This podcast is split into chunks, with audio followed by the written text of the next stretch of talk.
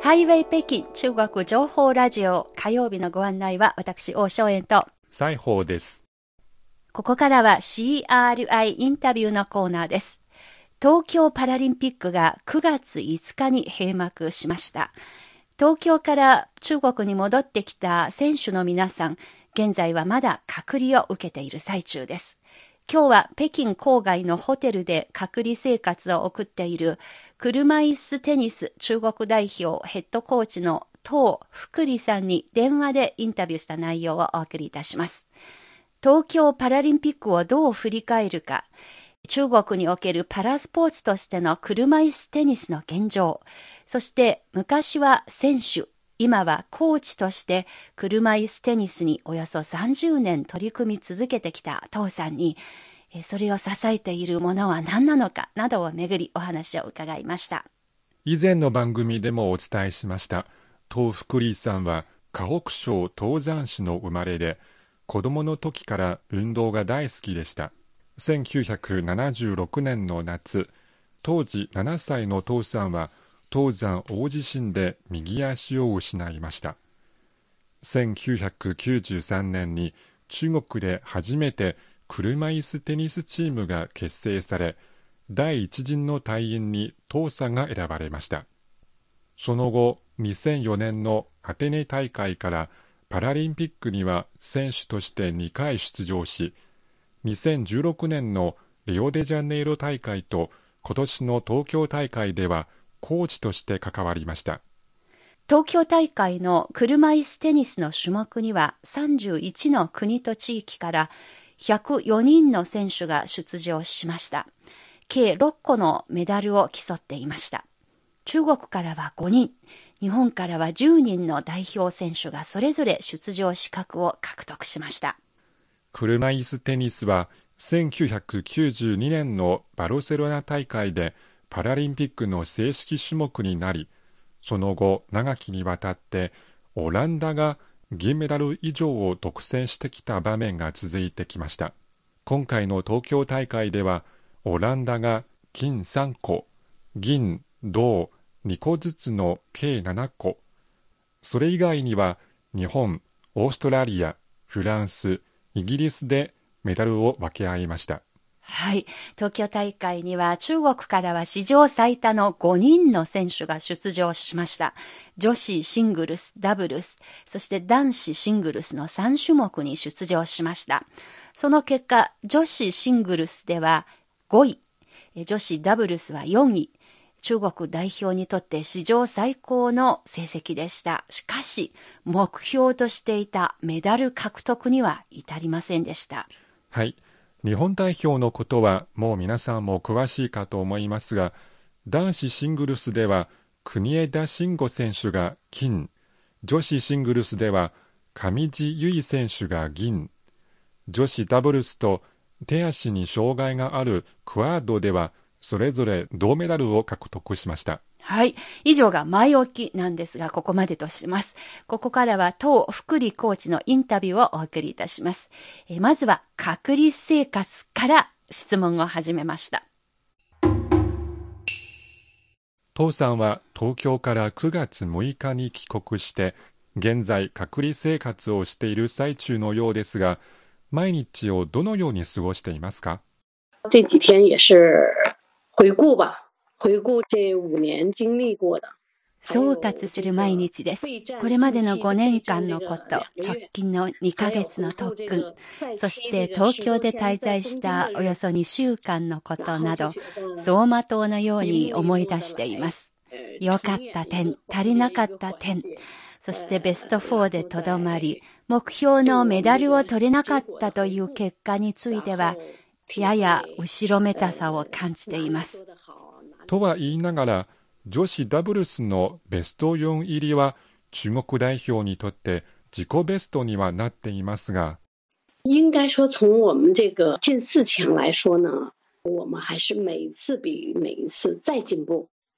車椅子テニスが中国で始まっておよそ30年ですが、確かに今回が最高の成績でした。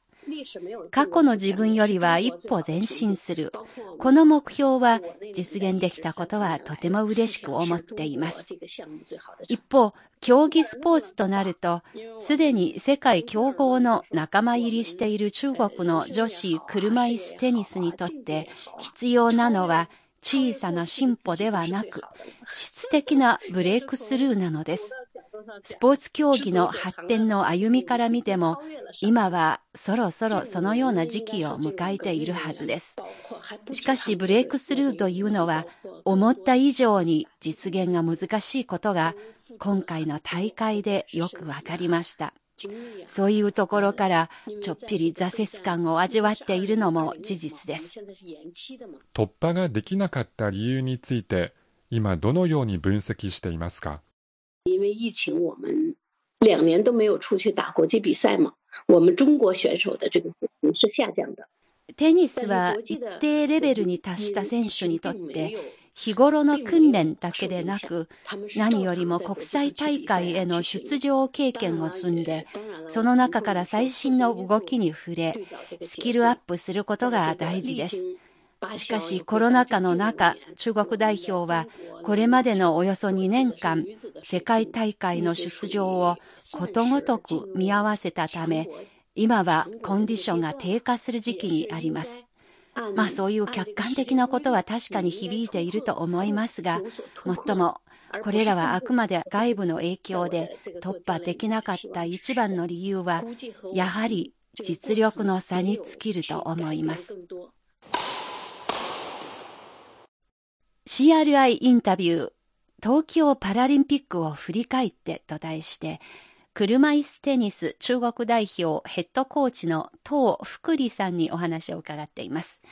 冒頭でもご紹介しました。今回の東京大会に中国からは5人の選手が出場しました。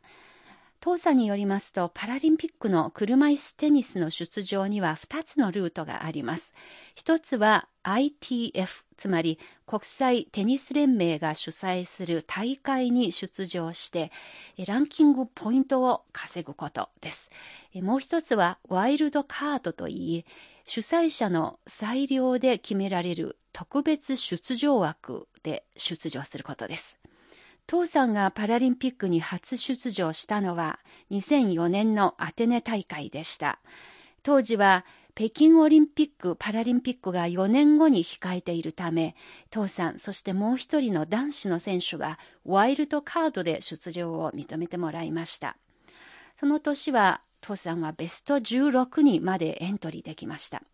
それが2008年北京オリンピックの場合、当時の父さんは世界ランキング7位でした。えー、そして彼女一人だけポイントランキングで出場枠を獲得した中国代表でした。それに対して今回は過去になく5人の選手とも ITF の試合でポイントを積んで出場枠を獲得しました。父さんはそうした出場の形一つとってみても、やっぱりそこからも中国人選手の進歩が見て取れると話しました。東京大会をどう振り返るのか、ここから引き続き、当コーチのインタビューです。さて、東京大会の車椅子テニスという種目には、中国からは5人の選手が出場しましたが、どのように振り返りますか？这次我们能有五个人都能拿到这个积分，其实也是一个很大的进步。这五年呢，应该说这五个运动员，包括更多的去出去打积分的运动员。中国にとってこれは過去最多の人数です。しかも5人ともランキングポイントを稼いでの出場です。過去になかったことで、それ自体が大きな進歩と言えます。5人のうち30代のベテラン女子3名のほか、23歳の女子と21歳の男子選手がいて、とりわけ若手のこの2人には、まだ多くの国際大会が待っていることでしょう。今回5人ともとても良いプレーを見せました。男子のキー・チンキョク選手は初めてのパラリンピックでしたが、世界ランキング1位の国枝慎吾選手を相手に戦っても恐れることなく、冷静に戦術を考えながら勇敢に立ち向かいました。結果は負けでしたが、とても良いプレーを見せてくれたので、コーチとしては大変満足しています。東京では試合が始まる前にコーチとして選手たちに何と言って励ましましたか？其实面对面对能够赢的球还好。まあ、勝てる相手と戦う場合はさておいて、とりわけ世界最強の選手を相手に対戦する際には、もうとにかく練習の時と同じように実力を発揮して出し切ってくださいと言ってコートに送り出しました。ところで日本の車椅子テニスに対する感想は？从我当运动员来说，就一直跟日本。私が選手になった時から中国と日本はずっと交流を続けてきました。アジア大会で一緒にする時もしばしばです。日本は車椅子テニスの普及に力を入れており、良い成果も上げています。中国にとってある意味、日本の姿を見ながらこの競技を諦めることなく取り組み続けることができたと思っています。日本の車椅子テニスは男女とも世界で1位か2位を競う強さです。アジアで手本を示す存在だと思います。というのは、体の大きい欧米の選手を相手に、身長では優位に立てないアジア人も頭を使えばしっかりと相手を勝たすことができることを日本チームがやってみせてくれたのです。もちろん、日本もやすやすと勝利したわけではなく、常に難しいことにチャレンジし続けて入手した勝利なのです。それを考えると、中国にとって勝つことは、つまり日本以上に難しいことに挑むことを意味します。決してたやすいことではないんですが、これこそ本当のオリンピック・パラリンピックの精神だと思っています。パンデミックの中、東京大会を開催すべきかどうかをめぐり、様々な声がありましたが、その点、父さんのお考えは？从我做教练员这个角度上嘛，感染症の影響で大会そのものが開催できず、私たちも出場できなくなる。正直そういう心配はずっとありました。コロナ禍の中、日本はよくも大きなプレッシャーに耐えながらも、1年間延期はしましたが、無事開催をしました。選手たちにとってはとても感動しています。参加する中でたくさんの喜びも味わえました。もし開催できなかったら、大会に向かって準備をしてきた選手もコーチもどれだけがっかりしたことでしょう。人間は目標に向かって取り組んできたから以上、何らかの形で結果を出したいのです。東京オリンピックは私にとって生涯忘れることのできない大会でした。各国の選手団も含め、今大会の一番のチャレンジはパンデミックとの戦いでした。困難に恐れずに戦ってきた中にこそ、オリンピックとパラリンピックの精神が存分に現れていると思います。開会式に参加したそうですが、その時の感想を聞かせてください。身临其境进入的奥运开幕式的那种场景的前提下，突然把疫情给忘记了，忘记了那种疫情。もう私も選手もとにかくその時だけはコロナのことをすっかり忘れてパラリンピックにどっぷり使ったという大きな喜びに包まれていました。おかげで全ての危険も忘れさせてくれました。本当のことを言いますと、東京に行く前にはやっぱりちょっと怖いなと思いました。自身の体調のこともありますので、命に関わるような行動はしたくはないととても気にしていました。しかし実際に東京入りした後にパラリンピック組織委員会の取り組みも含めいろいろな面できめ細やかな配慮をしていたことに感心しました。その一例は、あれだけの数の選手やコーチ、そして出場者の全員に対して、毎日 PCR の検査を実施していたことでした。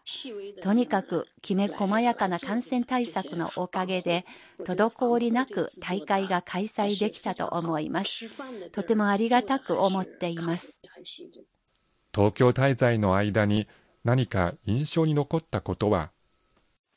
而且我借助这个平台，还是很感谢那些志愿者们。ボランティアの皆さんが献身的になって働いてくれてとっても感謝しています。ある時、私は選手村を歩いていた時に雨に降られました。それを見て、ボランティアの方が急いで駆けつけてきて、私のために傘をさしてくれましたが、自分自身の体が雨の中にさらされながら、屋根のあるところまでちゃんと見送ってくれたのです。本当に感動しました。このようなシーンがまだたくさんさんあって、この場を借りて改めて感謝申し上げます。諸外国の選手との交流については、感染対策のこともあり、ソーシャルディスタンシングで近づけることができませんでしたが、目ではずっと交流をしていました。またスタッフの皆さんは、マスクをつけていても、暖かさはしっかりと伝わってきました。何よりも無事に安全に大会を運営できた点、私は高く評価したいと思います。人間は困難にぶつかった時には想像を超えたポテンシャルを発揮できるのです。今回の東京大会の無事開催もこれを物語ったように思います。そういうところの成功経験は、すべての方にとって大きな啓発になっているのではないかと思います。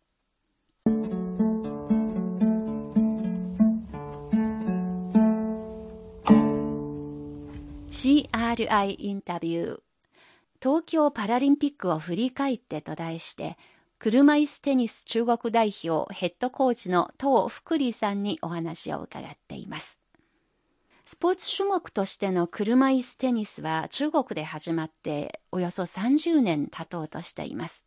東さんによりますと現在中国には国際試合に出場できる選手はおよそ100人規模にまで増えたそうです。一方、パラスポーツとしての車椅子テニスのさらなるレベルアップ、さらなる普及、そして新商者の社会進出を促すために、父さんはこれまでに様々な取り組みをしてきました。その中の一つは、健常者と対等にテニスの練習をし、また全国試合に参加できるよう説得することでした。実は車椅子テニスのルールと普通のテニスのルールと大して変わらないという背景がそこにあるからです。一番の違いは、一般のテニスがワンパウンド以内での返球なのに対して、車椅子テニスは2バウンド以内に返球できるという点です。それ以外には、コートのサイズ、そしてルールも同じです。父さんはそのため10年ほど前から健常者と新商者がペアを組むという意味の一站一坐、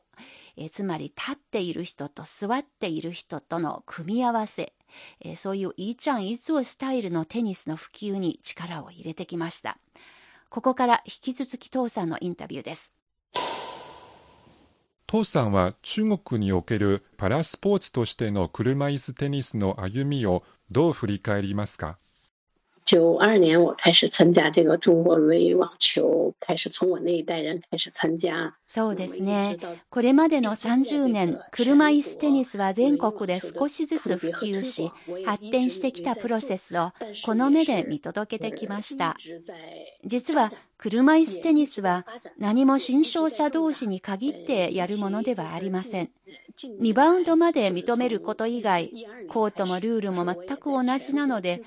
それぞれがそれぞれのルールを適用できれば普通に対戦できるのです。また車椅子テニス用の車椅子はとても軽い素材が使われていて車輪はゴム製なのでコートを傷つける心配もありません。健常者と同じように新商者も普通にテニスができる環境を整えてほしいというのが私の悲願です。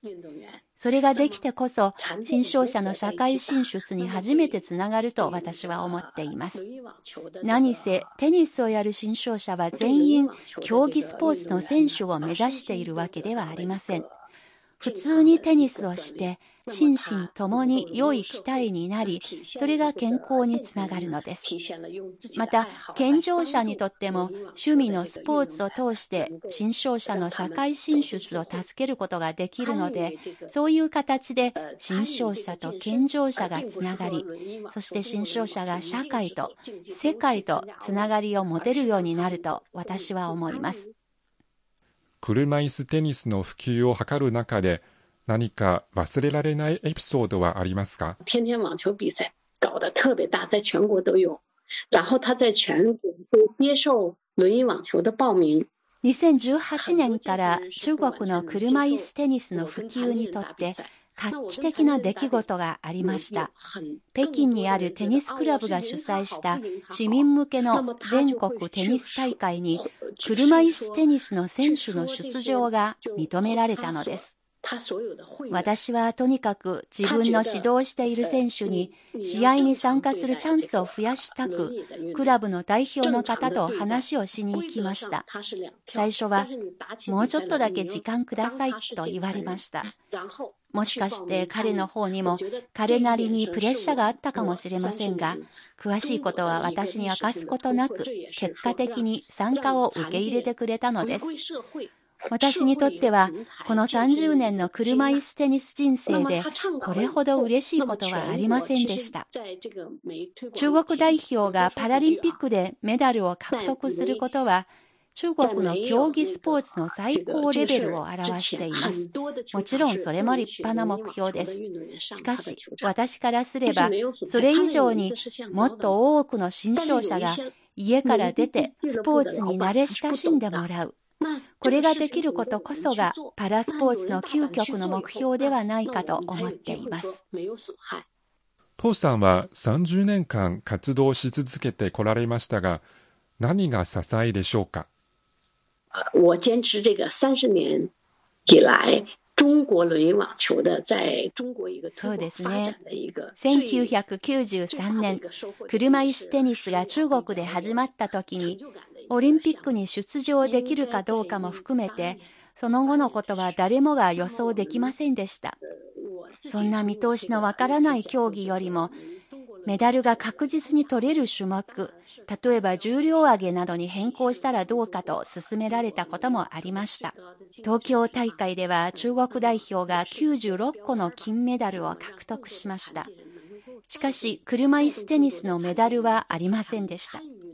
30年間も取り組み続けてきたのに、未だパラリンピックでメダルが取れていないことに対しては、実は内心大変辛い思いもあります。周りがメダルラッシュでしたので、やはり大きな刺激を受けています。メダルってこんな難しいことなのかと思う時もありました。しかしそれでも私は諦めなかったのは何としても車椅子テニスを普及させたい。そういう使命感みたいな思いがあるからです。パラリンピックでは男子の場合、64人で金メダル1個を争い、女子の場合は32人で金メダル1個を競っています。それだけ難しい種目なのです。また、体の大きさや体力だけではなく、頭脳を働かせて戦術で勝利を勝ち取らなければなりません。金メダルが取れるからやるというのではなく、やり続けていく根性が必要だと思います。成功は結果で判断するのではなく、諦めずに取り組み続けること自体、これも一種の成功だと私は思っています。父さんはこれまで30年間、テニスと付き合い続けてきました。テニスは父さんにとってどのような存在ですか？其实我觉得踏入这个运动，从我本身坚持三十年，其实还是很受益。そうですね。私はテニスからたくさんのことを学び、テニスのおかげでとても豊かな人生を歩むことができました。だからこそ、もっとたくさんの新商者にテニスの楽しさを味わってほしい。東京大会での順位のことを考えると挫折感があるものの、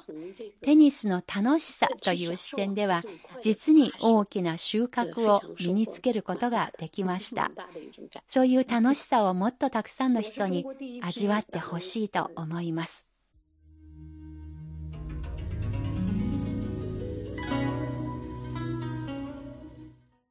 CRI インタビュー東京パラリンピックを振り返ってと題して、車椅子テニス中国代表ヘッドコーチの東福利さんに伺ったお話を抜粋してお送りいたしました。今後の展望について東さんに質問しますと、コロナが続く中、将来の展望はとても難しいです。しかし何よりも交流し合い、学び合うチャンスが少しずつ増えてほしいなと思います。ということをおっしゃいました。父さんによりますと、コロナの前では、日本からコーチが中国に来たり、あるいは国際テニス連盟 ITF の方でも各国の指導者や選手たちをそれぞれ対象とする指導交流会なども開かれてきました。しかしコロナ禍でそういうチャンスがめっきり減りました。一方、現在ニューヨークで開かれている全米オープンには、これには国枝慎吾選手も出場していますが、中国女子のエース、朱珍珍選手は、隔離が終われば出場する予定だということも話してくれました。この試合は実は世界ランキング8位以内の選手のみ出場できるので、中国ではこの主選手しか出場資格がないらしいです。父さんはインタビューでも答えましたように、東京大会はコロナという未曾有のチャレンジとの戦いの中で無事開催できた大会でした。長引くコロナ禍の影響に対して、中国の車椅子テニスの選手たち、そしてコーチもチャレンジに挑み始めているようです。